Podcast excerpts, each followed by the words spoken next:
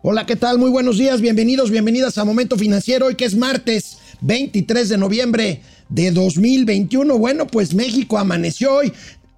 Amaneció porque mucha gente no se dio cuenta sino hasta hoy en los periódicos de un decreto que se, que se publicó el día de ayer por la tarde en el diario oficial de la Federación. Platicaremos de él. En él básicamente el presidente López Obrador blinda las obras públicas sobre todo sus obras insignia, para evitar, evitar cualquier viso de, pues de revisión o de eh, transparencia en la ejecución del gasto para las obras. Platicaremos de este decreto que declara eh, obras de eh, interés nacional, de seguridad nacional, a todas aquellas, pues materialmente que se están llevando a cabo por parte del gobierno federal. Platicaremos de esto reportan inversión extranjera. Eh, hay un incremento de inversión extranjera al tercer trimestre del año, aunque faltan las cifras que siempre ponen las cosas en su justa dimensión por parte del tema de los flujos del Banco de México. Vamos a comentarlo esto. Y sigue la fuga de capitales, la salida, la salida de recursos invertidos en bonos gubernamentales en el mercado de deuda mexicano incertidumbre. Una vez que, fíjense, ayer el presidente Joe Biden ratifica o propone la ratificación, cosa que seguramente pasará, de Jerome Powell como presidente de la Reserva Federal de Estados Unidos, el Banco Central de Estados Unidos, pues, y aquí la propuesta para que Arturo Herrera llegue al Banco de México sigue durmiendo el, sueño de los justos en el, en el Congreso, en el Senado concretamente. Hay mucha incertidumbre sobre qué va a pasar. ¿Habrá cambiado el presidente de la República de opinión sobre proponer a Arturo Herrera? Nadie, nadie lo sabe. Lo vamos a comentar también con Mauricio Flores Arellano. Y mientras tanto, el tipo de cambio llega a 21 pesos por dólar. Tendremos, por supuesto, los gatelazos de este día martes. Hay uno muy bueno de Boris Johnson. Ah, que, que estos líderes con talante populista que tenemos en este mundo de hoy. Vamos a empezar Momento Financiero. Esto es Momento Financiero. El espacio en el que todos podemos hablar. Balanza comercial. Inflación. Evaluación. Tasas de interés. Momento Financiero. El análisis económico más claro. Objetivo y divertido de Internet. Sin tanto choro. Sí. Y como les gusta. Peladito y a la boca. Órale. Vamos, réjete bien. Momento Financiero. Bueno, pues terrible noticia, porque no se puede calificar de otra forma. Terrible noticia la de un decreto que aparece ayer por la tarde, edición vespertina especial del Diario Oficial de la Federación. Un decreto que no tiene básicamente nombre, por no decir otra cosa. Busca, busca declarar obras de infraestructura públicas como de seguridad nacional. ¿Para qué? Para evitar autorizaciones, trámites al fin y al cabo, para que salgan rápido sin los molestos, los molestos eh, eh, visos de revisión de cuentas, de impacto ambiental, de permisos y otra cosa. Está bien combatir la burocracia, pero esto básicamente abre la puerta para la opacidad en las obras, que bastará tener un permiso provisional que podrá durar, que podrá durar hasta 12 meses, después de los cuales pues tendrá que eh, eh, eh, presentarse los permisos definitivos, pero bueno, al cabo de 12 meses, pues las obras estarán avanzadas. Ahí tenemos este decreto. Se declara de interés público y seguridad nacional la realización de proyectos y obras a cargo del gobierno de México asociados a infraestructura. Fíjense de qué sectores, son materialmente todos. Sectores comunicaciones, ahí tenemos pues el tren Maya, telecomunicaciones, eh, tenemos el tema de la red para todos, el aduanero ya en control de los marinos, el fronterizo también en control del ejército, hidráulico, las presas, las hidroeléctricas, hídrico, medio ambiente turístico, el tren Maya también, salud, vías, aeropuertos y aquellos que por su objeto, características, naturaleza y complejidad se consideren prioritarios y estratégicos en el desarrollo nacional. Está materialmente poniendo en la opacidad todos los proyectos de obra pública. Se instruye, dice el artículo segundo, a las dependencias y entidades de la Administración Pública Federal a otorgar la autorización provisional a la presentación y definición de los dictámenes, permisos o licencias necesarias para hacer los proyectos u otros a los que se refiere el artículo anterior y con ello garantizar su ejecución oportuna, el beneficio social esperado y el ejercicio de, las, de los presupuestos autorizados.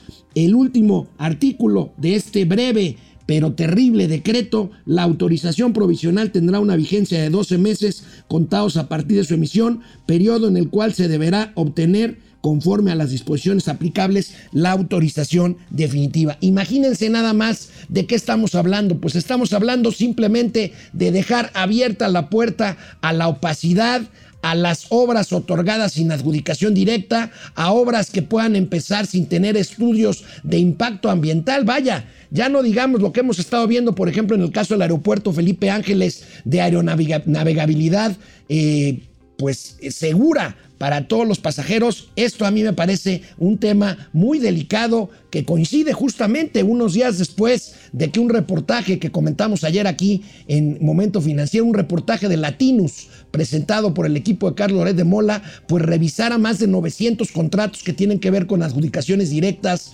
del ejército mexicano para la construcción del aeropuerto Felipe Ángeles en Santa, en Santa Lucía. Bueno, pues esto por supuesto tiene tiene repercusiones en la prensa nacional de hoy. Por eso digo que hoy nos amanecimos con esta triste, con este triste y desolador panorama. Tenemos ahí la nota del Universal en primera plana. Con acuerdo, AMLO brinda sus obras insignia, las declara temas de seguridad nacional y algunos expertos ya empiezan a advertir que es inconstitucional. Veamos si hay una controversia constitucional para que la Corte decida qué pasa con esto. El INAI ya dijo que va a revisar si esto no viola la ley de transparencia. La nota principal de reforma dice opacan obras por decreto, ordena el presidente dispensar permisos y licencias por seguridad nacional. Excelsior autorización express para obras públicas por decreto presidencial.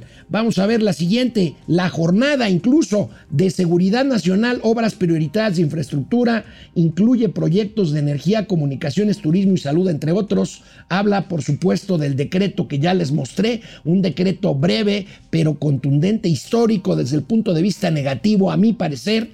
Declara AMLO de Seguridad Nacional todas sus obras en cabeza hoy el financiero, mientras que el economista también habla de proyectos de AMLO, son ahora de seguridad nacional. Todo esto, insisto, para evitar, pues estos engorrosos trámites, blindan obras del gobierno, dice el Heraldo, pues estos trámites que es cierto, es cierto, son odiosos, es cierto, son complicados, pero todos tienen una razón de ser. Y bueno, habría que ver cómo agilizar trámites. Hay una comisión de mejora regulatoria en este país, pero no propiciar con ello, pues verdaderamente una alta discrecionalidad para algo que es obvio que al presidente le urge, le urge terminar obras para poder presumir algo algo de lo que no se ha podido presumir de su cuarta transformación. La refinería de Dos Bocas se supone que se inaugura el año que entra, se supone que en marzo también del año que entra se abre el aeropuerto Felipe Ángeles, está el corredor transísmico, está el tren Maya que no hay fechas determinadas y bueno, pues esto me parece, me parece que va a tener mucho de qué hablar,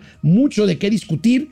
Por supuesto, por supuesto que el presidente esta mañana, esta mañana que le preguntaron, no podría ser de otra forma en su conferencia de Palacio Nacional, el presidente, por supuesto, minimiza los alcances de este decreto y explica a qué, a qué se debe que lo emitió el día de ayer. Esto no tiene nada que ver con la transparencia. Las secretarías, todos estamos obligados a rendir cuentas. Claro, el boletín de la derecha, que ya este, hasta da flojera, pues, mencionarlo, del reforma, pues eh, ya está hablando de que es para no rendir cuentas, para que no haya transparencia. pues vaya decretazo y el presidente pues culpa de las críticas pues al periódico Reforma. Lo que no dice el presidente es que no nada más fue Reforma, toda la prensa, toda la prensa y todos los latosos que estamos aquí de criticones y de mirones, pues estamos diciendo que es un decreto que va en contra de lo que por lo menos yo aspiro como país. Mauricio Flores Arellano, muy buenos días. ¿Qué tal el decretazo? Vamos a recibirlo con aplausos. ¿Por qué, amigo? Porque es igualito que lo que hizo Benito Juárez. ¿No te acuerdas de la ley de Pero deslinde Benito de- Juárez es el mejor presidente que ha tenido este país. Él hizo la ley de deslinde de tierras y desamortización de bienes en manos muertas. ¿Qué significó eso? El despojo de cientos de comunidades indígenas.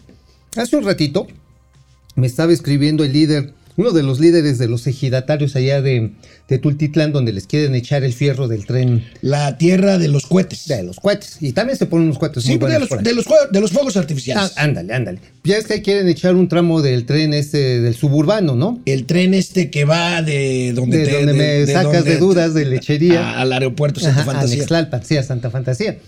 Pues dice, dice, oye, con esto nos van a poder quitar la tierra. Punto. Quitar la tierra. O sea, quiero que dimensionemos el tamaño. O sea, aunque va a haber, obviamente, una resistencia por parte del legislativo, juristas, se va a ver amparos, Seguramente va a haber una controversia constitucional. ¿no? Pero de aquí a que, a que fructifica, pueden pasar cuando menos seis meses en los que el presidente va a poder hacer lo que quiera. Oye, eh, Lo que quiera, no quiero papá. exagerar, pero huele, huele a pleno autoritarismo, por no decir que es un decreto con tintes dictatoriales. A ver, esto suprime, esto suprime literalmente los derechos de propiedad de cualquiera. Tú tienes tu casita y dice, no, es que sabes que aquí tiene que pasar un acueducto, no sé, para la refinería. Eh, por aquí tiene que pasar un camino que va a, a un parque Y- industrial del... Y mientras averiguo, yo tengo derecho de empezar la obra. y, y te indemnizo lo que dice Cabin, ¿no? Que es este... La Comisión de Avalúos de Bienes Nacionales. Tú lo conoces bien. Bueno, el Cabin, que te paga tres pesos. ¿Te acuerdas de los desmadres, los catorrazos que se O armaron sea, en ver, Atenco? Sí, sí, sí. A ver, Precisamente porque Cabin, nada más, aquí- amigo, acuérdate, les quería pagar tres pesos Sí, el metro sí, cuadrado. sí, sí, Bueno, aquí nuestro amigo Mauricio Flores, yo estaba planteándolo desde el punto de vista de permisos exclusivos del propio gobierno del Estado mexicano, impacto ambiental o todo. Mauricio lo amplía ya al tema de derechos de propiedad porque Total. este decreto, por supuesto, incluye que se pueda hacer una obra sin necesidad de esperar, por ejemplo, que termine un litigio, un litigio de, de indemnización o de expropiación o un litigio de impacto ambiental, como dices tú, para el caso de propietarios de alguna zona de protección ecológica. Oye, en fin, es más, cultural también. Mira, pon tú. Tú sabes que yo soy muy partidario del Tren Maya. Una de las broncas que tiene el Tren Maya está en que levantan una piedra y encuentran una pirámide. Es más, no estoy yo para decírselos, pero lo van a escuchar por primera vez aquí. Ya encontraron una ciudad maya perdida. En el tren, ahí en la, Ajá, sí, Tren sí, no les voy a decir dónde porque entonces sí se va a armar el desmadre. Entonces, ah, ¿quién te lo chismeó? Bueno, ya encontraron. Con esto pueden decir, ¿sabes qué? Es de prioridad nacional. Oye, que los vestigios históricos a la chingada, vámonos. Bueno, De vamos a ver. Tamaño, ¿eh? ¿Qué más dijo el presidente sobre este lamentable y oscurantista decreto? Ah, no es para tanto. Es un acuerdo para agilizar trámites y que por los eh, trámites burocráticos no se detengan las obras,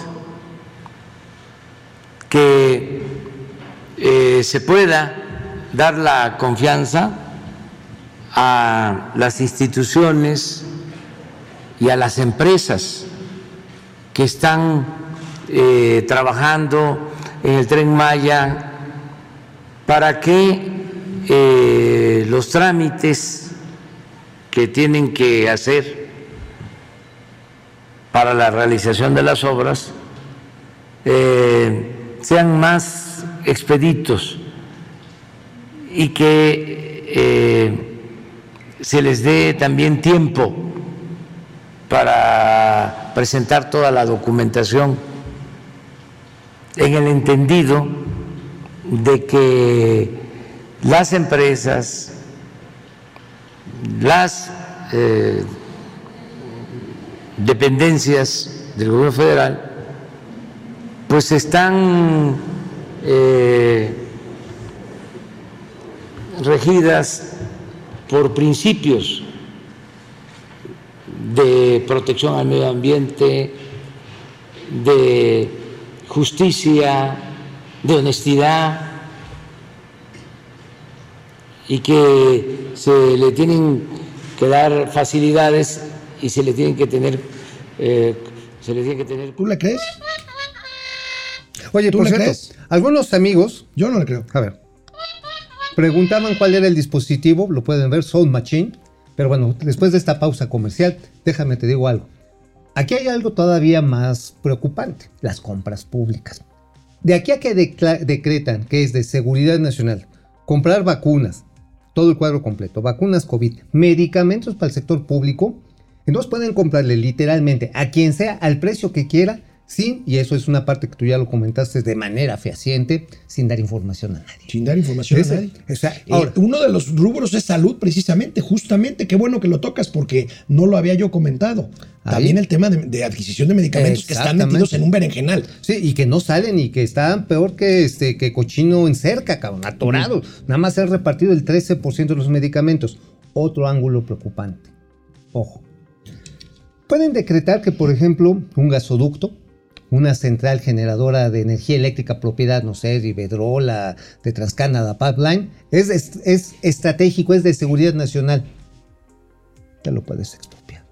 Híjole. O sea, que o sea, es gravísimo. O sea, es gravísimo. o sea, de aquí a que procede un recurso de inconstitucionalidad, como esperamos muchos que suceda, déjame decirte, pueden pasar mil, mil diabluras. Ya lo hizo. A ver, ¿quién no se acuerda que reservó el señor López Obrador, neta, cuando era jefe de gobierno, la construcción del chingado segundo piso? Bueno, cuando Claudia Sheinbaum era la encargada de hacer esa obra, la aunque era secretaria de Medio Ambiente, Le- pero ellos ella, se encargó. Ella contrató a quien quiso, como quiso y donde quiso.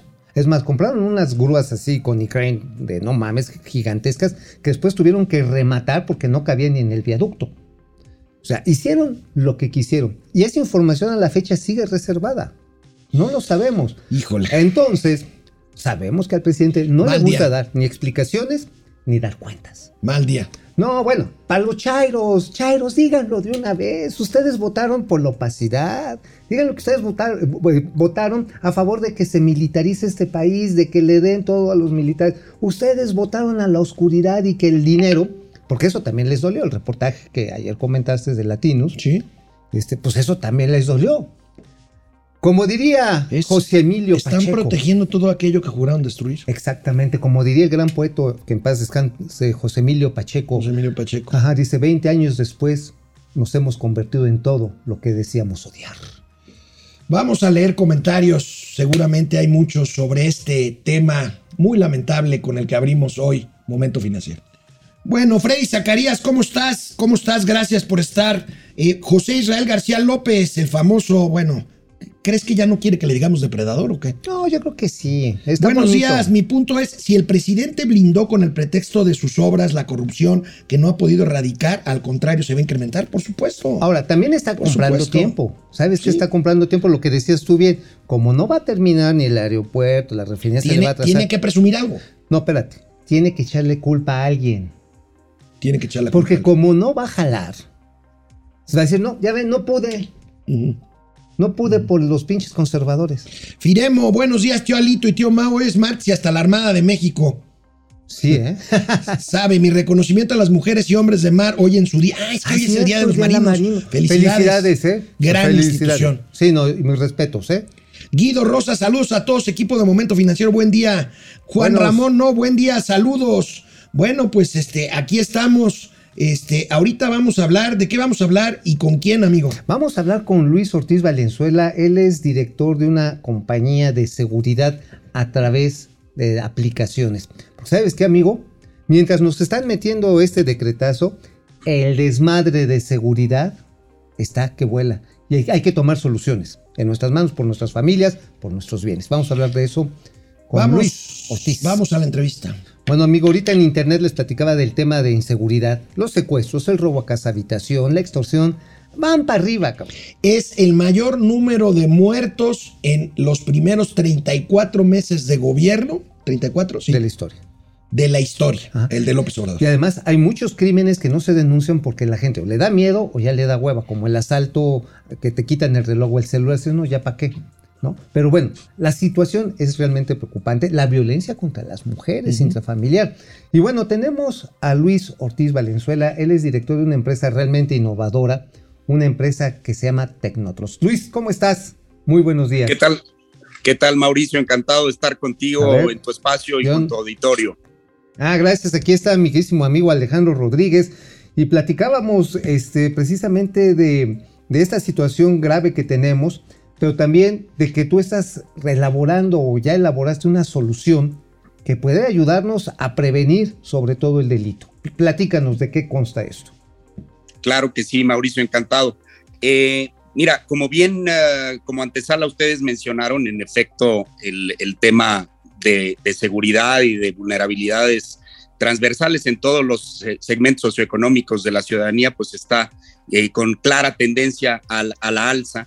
Y eso, eso implicó que nosotros este, empezáramos a determinar cuáles eran los mejores elementos, tanto de información o de tecnología, para poder sobre todo eh, tratar de romper o cambiar un paradigma importante Ajá. en la industria de seguridad, que es enfocarse sobre todo en la prevención.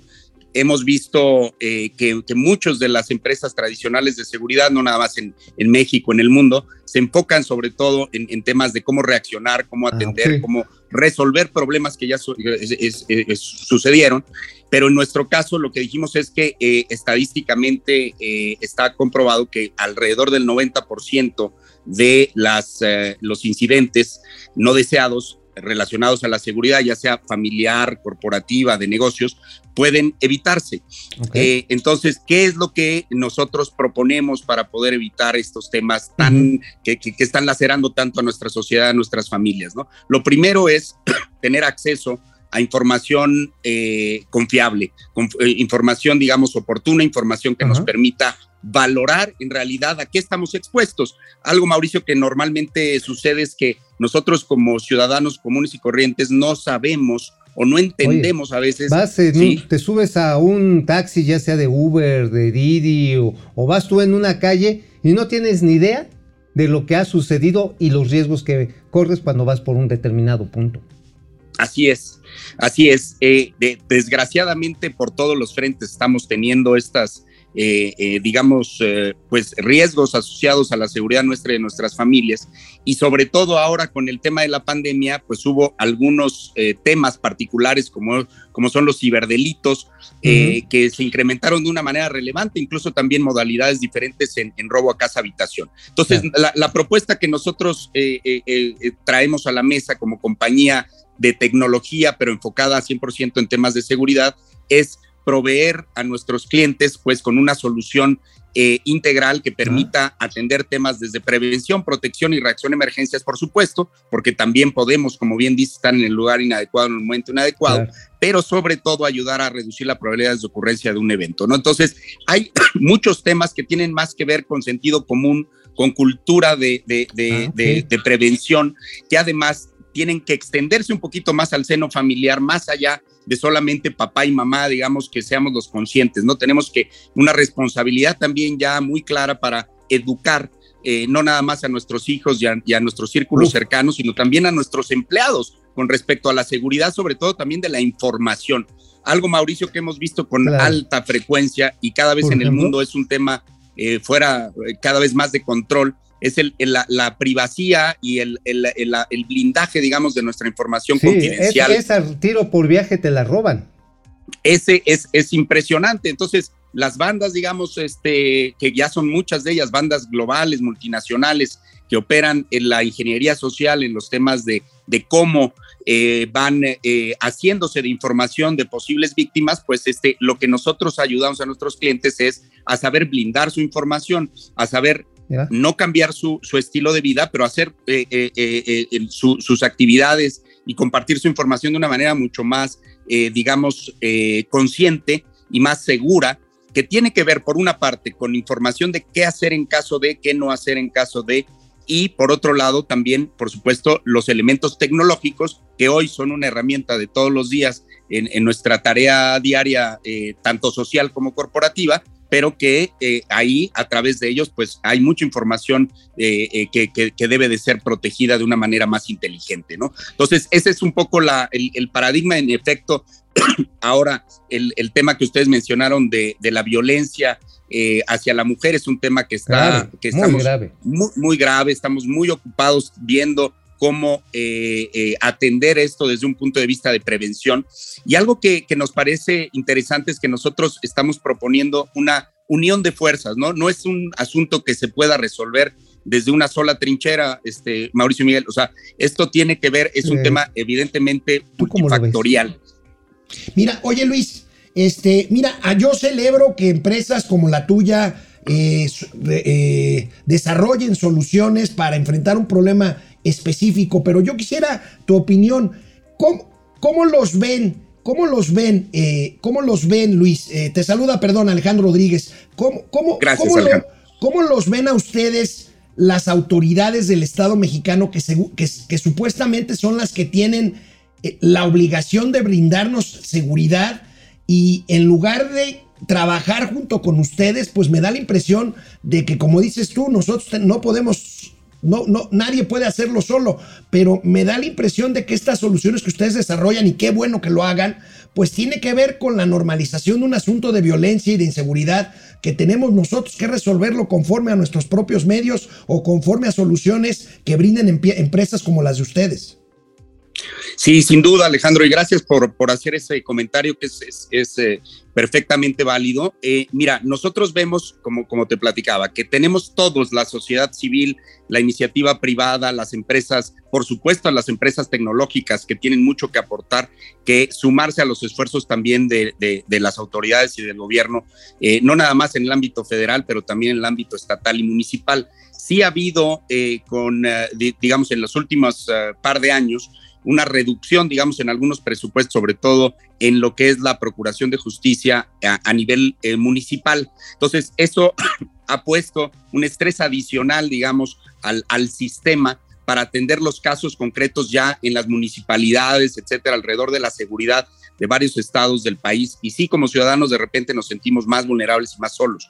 Entonces, no se trata, pues, evidentemente, de señalar lo que esté mal hecho, hay que levantar la mano, hay que, hay que aportar y hay que brindar soluciones a la mesa. Nosotros también a través de, de, algunas asociaciones, fundaciones, incluso a través de la Coparmex, eh, también hemos sido eh, vocales y activos en temas de cómo proponer también soluciones a los gobiernos para que puedan mejorar su tecnología o mejorar el acceso a su información y hacer más pronta también la, la resolución de incidencias y, y, darle más confianza. Yo creo que también aquí, Alejandro, es un tema de confianza de sí, la claro, ciudadanía claro. hacia el sistema, ¿no?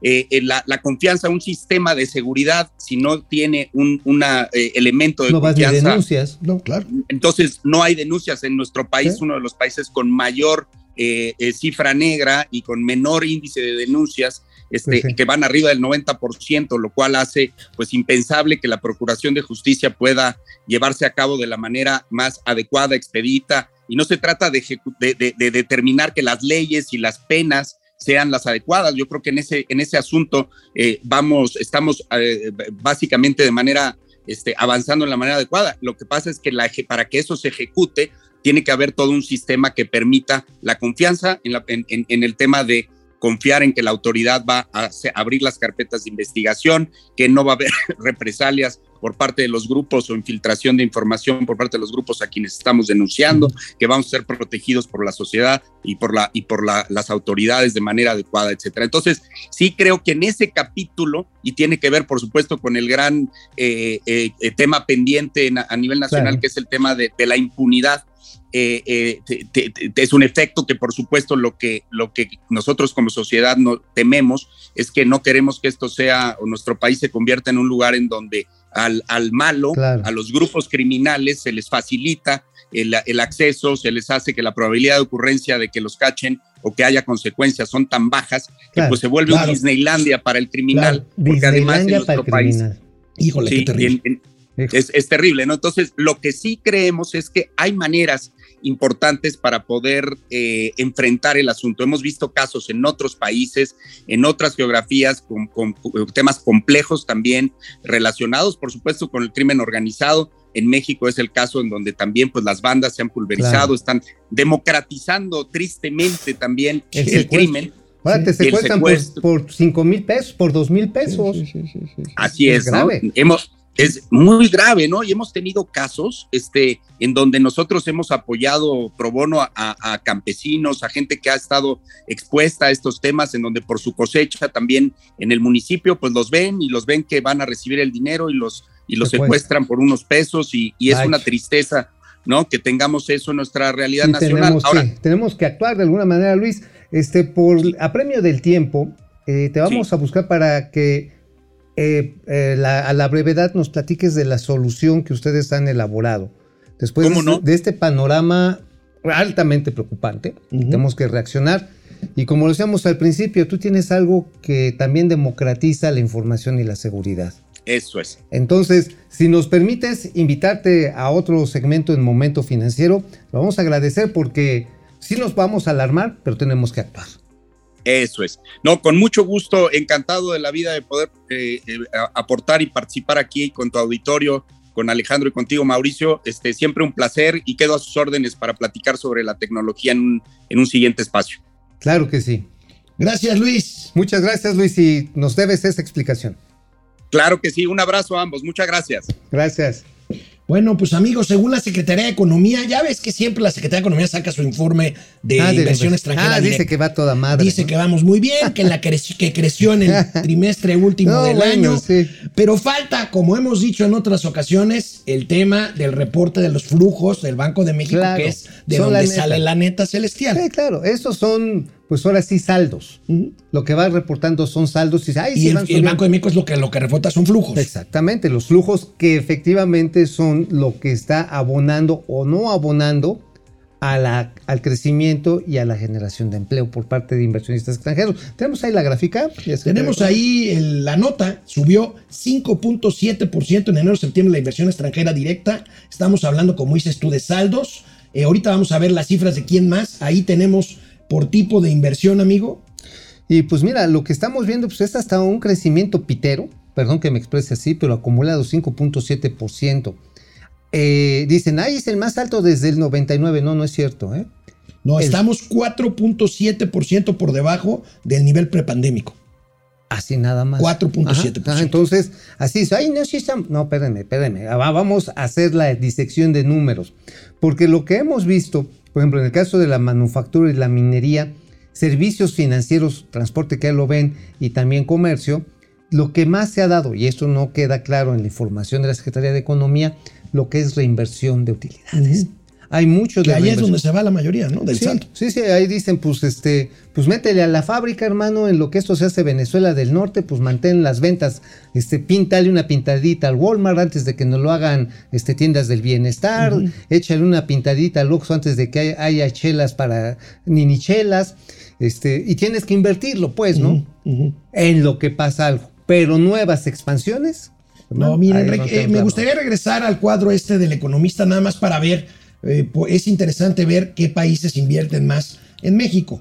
Pues por país de origen la inversión extranjera, por supuesto, la mayor parte, la mitad es de Estados Unidos, seguida por España, 10.7%, Japón, 6.3%, la inversión alemana ha crecido, Es eh, aunque no como debiera, este, y la inversión canadiense, nuestro segundo La socio española ha sido especialmente activa en la inversión eh, turística. turística Ajá, y y, de energía hasta que llegó Ajá. la, ¿La 4T? antiespañola 4T. Ajá, la antiespañola. Sí, oye, ¿qué, qué pedo con, con López Obrador y los españoles? ¿no? O sea, los odian, pero... Pues, pero pues además tenemos- él fue a Cantabria ahí a, sus, a la tierra de sus no, pues orígenes. todos tenemos de alguna parte algún chisguete español en los genes, cabrón.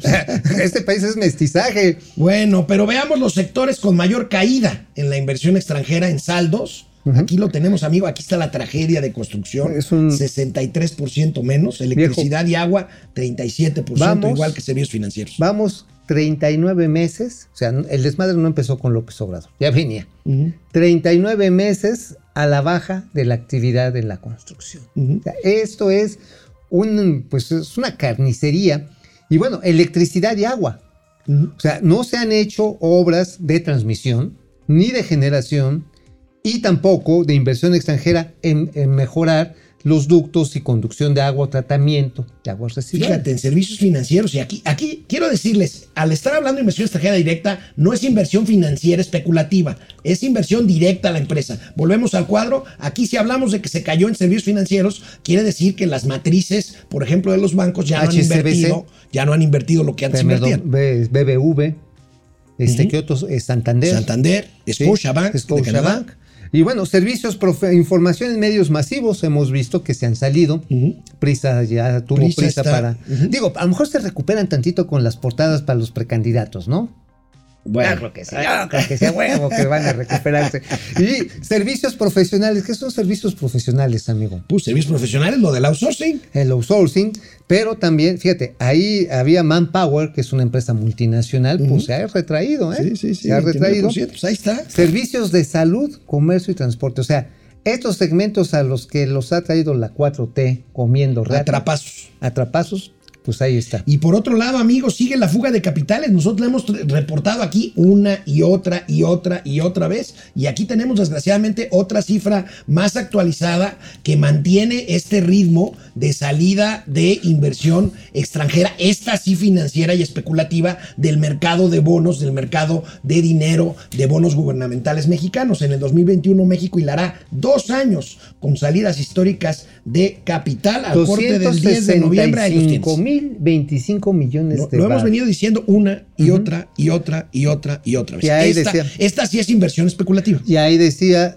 pero a ver, no, no les digas especuleros, porque soy No, no, no, yo no les dije A ver, especuleros. es- es- Inver- es- inversión de financiera. financiera. Porque a ver, ser especula, especulador o especulero no es, gacho. que, es que No es gacho. especulativo es, una palabra que se ha hecho peyorativa, en realidad no lo es. No, claro. La Ser- especulación es permitida, digo, es forma parte de nuestra vida diaria. es parte de la naturaleza del intercambio Del intercambio comercial, la especulación. o sea, tú obtienes algo y esperas que su precio, su valor cambie Tenga una utilidad para ti. Para que tengas una ventaja sobre el mismo bien. Y lo que pasa es que aquí en México especulación la relacionamos con ocultamiento, por ejemplo, de mercancías para poder subirle el precio. O que estás ganando una, ganancia indebida. o una ganancia Es que indebida. mira, el presidente es el mejor ejemplo de este de esta visión medieval de la riqueza. Ajá, una visión de, de un cristianismo primitivo en el cual la riqueza o el dinero se confunde como la caca del demonio. Ujú. Dice, no, tenerlo es malo y la forma en que especulas es peor. Te estás condenando al infierno por querer vivir como fifi perro asqueroso. Esa es parte de esa narrativa que mira, no es exclusiva del presidente. Mucha gente lo utiliza como parte de su lenguaje propio. Entonces no nos espantemos lo que estamos viviendo. Bueno, pues ahí tenemos, amigo. Y por otro lado, e incertidumbre en cuanto al relevo del Banco de México. Yo no Ay, sé qué sí, información tengas, amigo, pero ayer el presidente de Estados Unidos, Joe pedo? Biden, eh, ratifica en su puesto al, al presidente de la Reserva Federal, el Banco Central de Estados Unidos, Jerome Oye, Powell. y no van a meter Y bueno, a- y aquí. Y bueno, Herrera, ¿no? eh, bueno, es que es, es, es una especu ahora sí, ahora sí, O sea, es una especulación. especulación. ¿Sabes qué? Carlos Loret trae en su columna hoy, Ajá. asegura que tiene en su poder. ¿Por Carlos Loret? No, no, por este, por lo que vas a decir. Bueno, Carlos Loret asegura que tiene un oficio en el cual se retiró del Senado de la República la petición de proseguir con el trámite legislativo para el nombramiento de Arturo Herrera. Pues no tengo por qué nadie dudar. sabe, nadie sabe, ahí está, ahí está Arturo Ahí Herrera, está. en su despacho, en su sala de juntas muy bonita de la Secretaría de Hacienda, y nadie sabe, y bueno, inmediatamente después de la ratificación de Jerome Powell, pues los ojos voltearon hacia el Senado mexicano. Para decir, y bueno, oigan. pues vamos a ver qué pasa, ¿no? A mí me dicen que están tratando de revivir la candidatura, por ejemplo, de Gerardo Esquivel para presidir el Banco de México, o incluso del expresidente de la Comisión Nacional Bancaria y de Valores, Adalberto Palma. No me digas. Oye, esos son cuatroteros, cuatroteros, cuatroteros. Sí. O sea, y la verdad sí paniquea pensar que quieran tener el control del Banco Central. Adalberto Palma no es mal personaje, pero pues es muy genuflexo. Igual que Gerardo Esquivel es buen economista, Genuflex. pero pues va a hacer lo que le diga el presidente. A ver, genuflexo es el que, a ver, explicación gráfica, es el que le dice, toma la barbón. Genuflexo es el que se acomoda a lo que quiera el patrón. Ajá, sí. Así. Y eso no necesitamos en el Banco de México. Por supuesto que no, necesitas una autoridad independiente con calidad técnica. Autónoma y con, calidad técnica y calidad moral Ajá. para tomar decisiones Que- que, convengan a la política monetaria de este país, independientemente de la política fiscal que con todo derecho tiene que tomar el secretario de Hacienda o el presidente de la claro, República. Porque hay objetivos encontrados y eso es conveniente.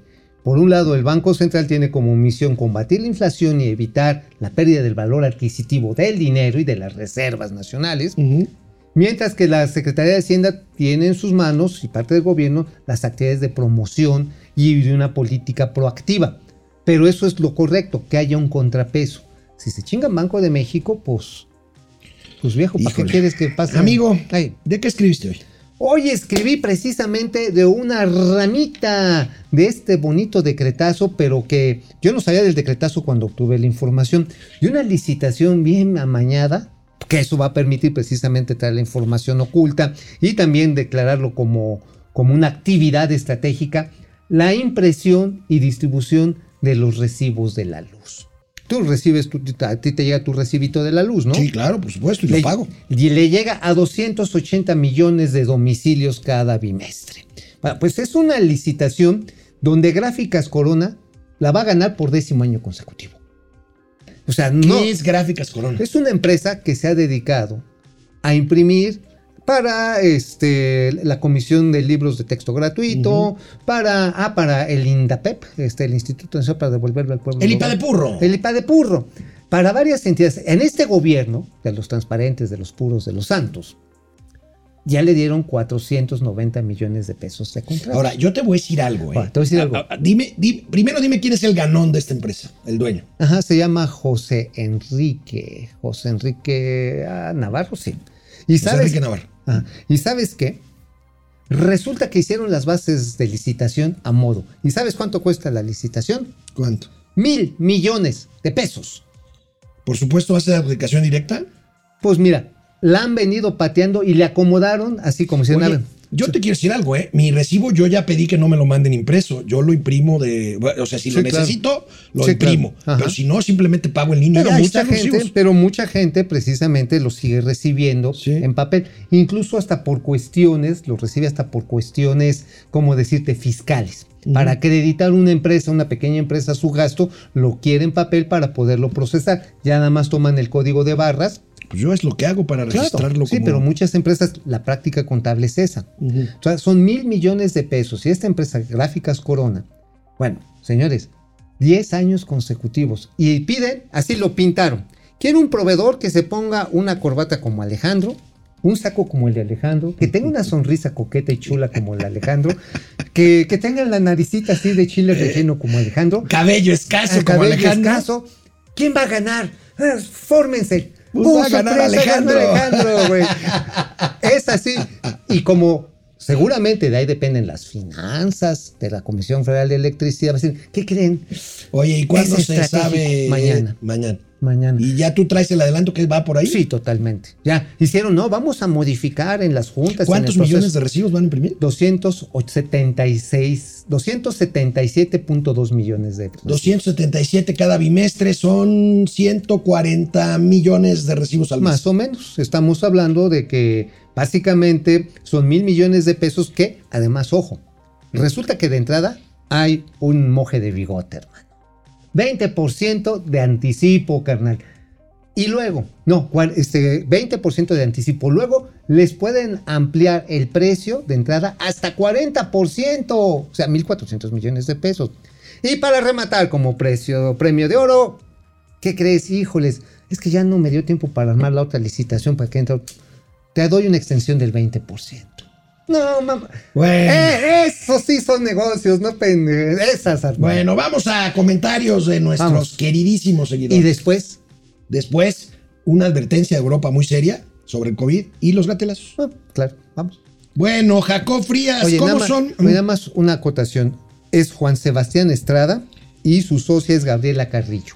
Eh, los dueños de esta empresa De Corona. Corona que van a imprimir recibos de la CFE. Ajá. Juan Sebastián Estrada y Gabriela Oye, y, y Bartlett no creo que se lleve ahí algo. No, ¿cómo? No, no, no, no, no.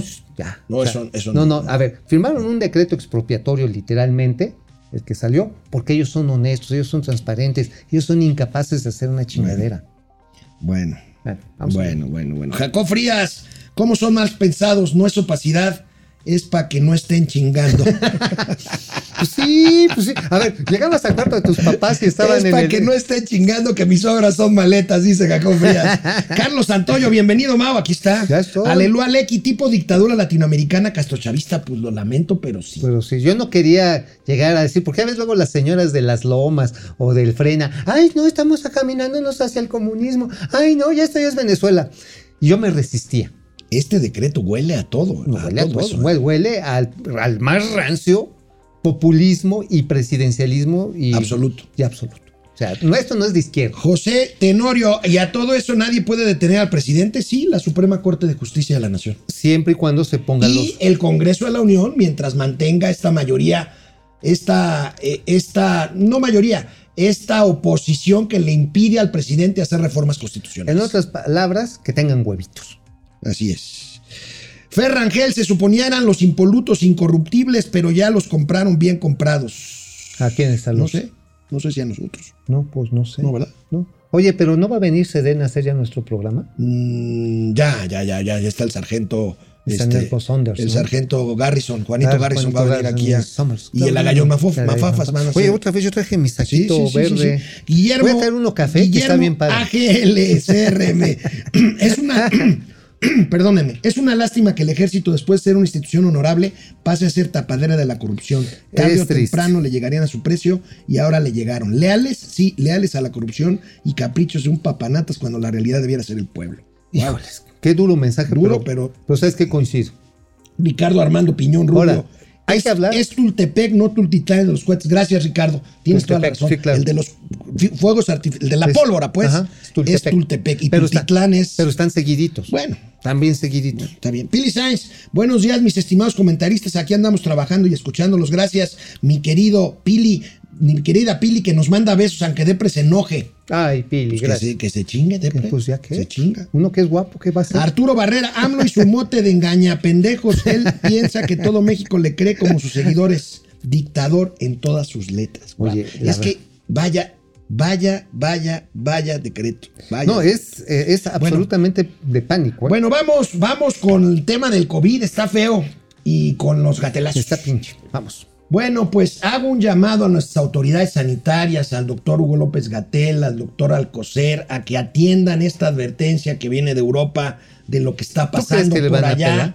Híjole, aquí están diciendo que vamos a toda madre. Hoy fue martes de la salud, dicen ¿Y qué que vamos para abajo. Y mientras tanto, Angela Merkel, que ya se va además, ya no tendría un interés, digamos, político alguno. Ella ya se va, va de salida. Vean lo que advierte. Aquí tenemos esta nota que a mí me preocupa muchísimo porque se ha visto que ellos van adelante como dos semanas o tres semanas, quizá un mes en cuanto a la esparción, eh, al esparcimiento, perdón, del COVID. La cuarta ola será la peor, advierte Angela Austria Merkel. inicia cierre total y en Holanda este fin de semana, semana hubo catorrazos, igual ahí en Bélgica. Yo este, tengo también origen en Bélgica, también tengo gentilicio de por allá. este, no, hubo catorrazos porque la gente no quiere permanecer encerrada. Y dice que todo es una conspiración. Pero ¿con qué motivo? ¿Con qué? Pues porque la gente luego es bien pendeja. La neta. Y con el cierre económico también eso les afecta y hay un gran descontento incluso en Alemania. Es más, Angela Merkel salió a decirles, ciudadanos míos, por favor, sálganse a vacunar porque hay una porción importante, es como el 35% de los alemanes. Los alemanes están vacunados en un 68%. Ajá, Sí, sí, sí. Porque creen que les ponen el, este, el chip 5G, cabrón. No, no, no. O sea, digo, o sea, si un alemán cree eso, puta, pues ya el- la pinche humanidad está perdida. Bueno, pues ahí, ahí se las dejamos. Ahorita vamos a ver un gatelazo, pero bueno. Vamos a ver, el primer gatelazo Viene, del día de viene, hoy. viene. El presidente de Argentina, ¿Qué dijo? Alberto Fernández, un populista que acaba de perder las elecciones intermedias en su país. ¿Qué dijo? Tratando de explicar el tema de las pensiones y la edad de jubilación. Pobres viejitos les echa la culpa. A El ver, mayor problema que tiene la economía es cómo administrarse la economía frente a la salud. ¿Y eso por qué es? Porque la búsqueda de la eternidad es, incita al hombre. El hombre quiere no morir, quiere vivir el mayor tiempo posible. ¿Y qué hace la medicina? Cada vez le da más recursos para seguir viviendo. ¿Y eso qué provoca? Tiene consecuencias económicas tremendas. Porque ahora, hace 30 años atrás, teníamos que mantener a una persona hasta los 70 años y ahora lo tenemos que mantener hasta los 85. Y trabaja menos gente. Y a su vez, mantener una persona con vida cuesta mucha plata.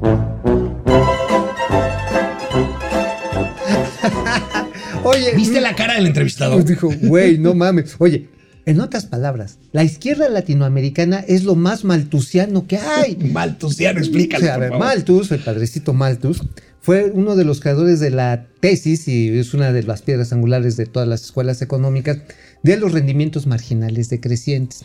Básicamente lo que dice esto, para hablarlo en cristiano, es que entre más burros, menos elotes. Ah, ah, eh, bueno, a ver, amigo. Y también hay que decir, si quieren solucionar el tema de la edad de retiro y de las pensiones, pues hay que subir la edad de jubilación, aunque no nos guste. No, hay personas de 60 años que siguen siendo productivas y que E podrían seguir trabajando. el ahorro particular, privado, con exenciones, para que todos ahorremos y no nos estemos dando Por lástimas. cierto, hoy y mañana la convención digital, métanse a la Amafore, amafore.mx, Ah, amaforedigital.mx. Está buenísimo. Hay dos premios Nobel de Economía en el programa y está muy bueno el tema de, Exacto, es que ese eh, es de el cómo futuro. vamos a vivir en los próximos 30 años. ¿Vas a vivir tanto? No, bueno, la, la humanidad. La humanidad, ok. yo, sí. yo creo que yo No, a mí me qué hueva. me pelo antes. Qué hueva, qué hueva. sí, Yo no. creo que yo me pelo antes. Yo, bueno, mira, a mí unos. Oye, yo. yo Bueno, la doña flaca- austeridad, sí, Sí, sí. sí, Mira, yo unos pinches piquetes de, este, de opiáceos con whisky, chingar a su madre. bueno, vaya gatelazo el que le propinó Broso A ver. nuestro amigo Víctor Trujillo Viene. a Ricardo Monreal en la entrevista de su programa de Latinos. Vean, Ricardo Monreal no sabía dónde meterse. de haber puesto, cabrón. o sea, de decir, este, bueno, Claudia o Marcelo o Ricardo. No. Aquí la cosa es peor porque parece ser que ya se decidió por Claudia, pero a ti ya no te quiere como antes. Perdóname, perdóname que te lo diga. No, si es necesario pero- que llores en público, mira. hazlo aquí. Estás a salvo. Ah, Pero ya no te no, quiere. pero mira, Los desayunos se acabaron, Ricardo. Subieron las fotos. Aquí estamos ¿Sabes que me desayunando el gusta? presidente y yo. Y Sa- la Sabes que me acabó. gusta, me gusta tu franqueza. Pues sí. Sí. No lo quiere. tu franqueza, No, pero, pues sí, ya, pues pero ya. vas y chiflas a tu Ah, Mauser, sí, ¿no? ya.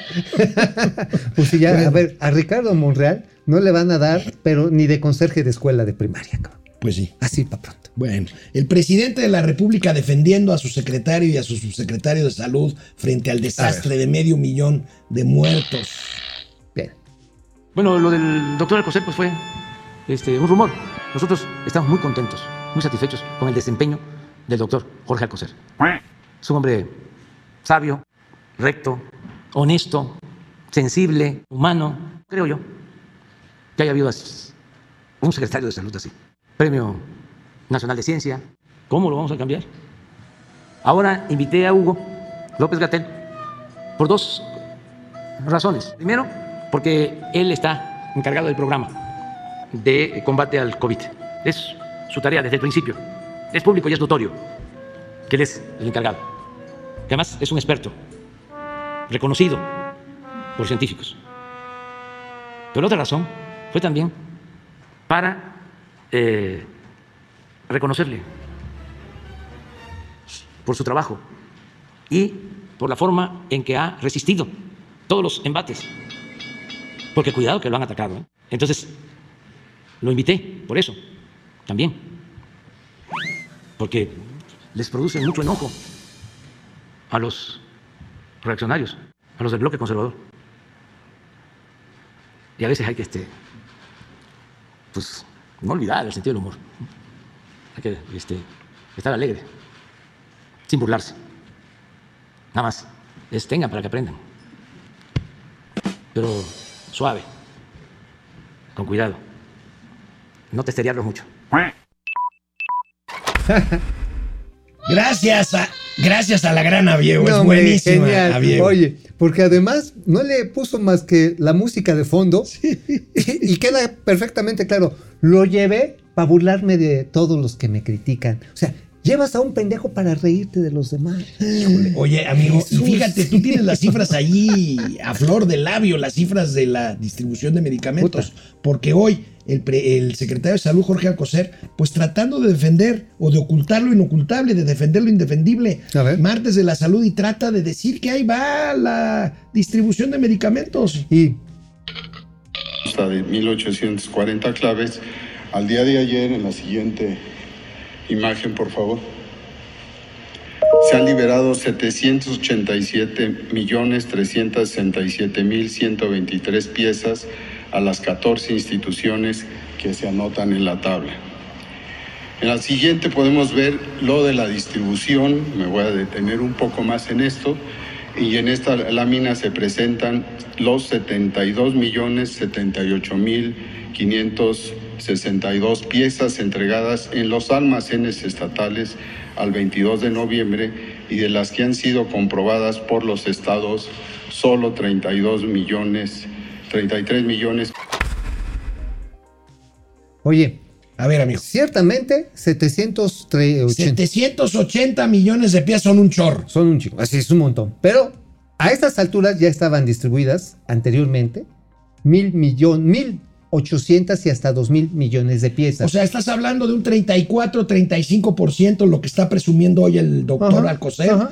Y estamos hablando entonces de una escasez del 70%, Sí, que está 65. matando gente. Ajá. Oye, además, este, lo que es querer hacer pendeja a la gente con datos. Dice, ah, pero los gobiernos de los estados, o sea, los donde tiene que llegar finalmente a la clínica más rascuache y humilde, Son los que están. 34 millones, dice solo, y así como que se hace patito y se va por aquí. Pues yo creo que 34 millones de piezas no alcanzan ni para Colima o Nayarit. Eh, Digo, pues a lo mejor para Nayarit, porque ya sabes que allá Pues no sé. a lo mejor. Pero de ahí en fuera, o sea, 34 millones de pesos. O sea, quiere decir que en promedio a cada mu- municipio de este país, pues le habrán llegado, si son 2.500, 5.000, ¿no?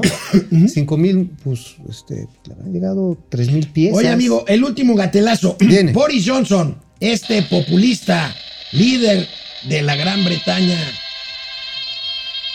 ¿Qué? hablando, hablando de una, del personaje de una caricatura. A ver. yesterday I went, uh, as as we all must, uh, uh, uh, to to Peppa Pig World.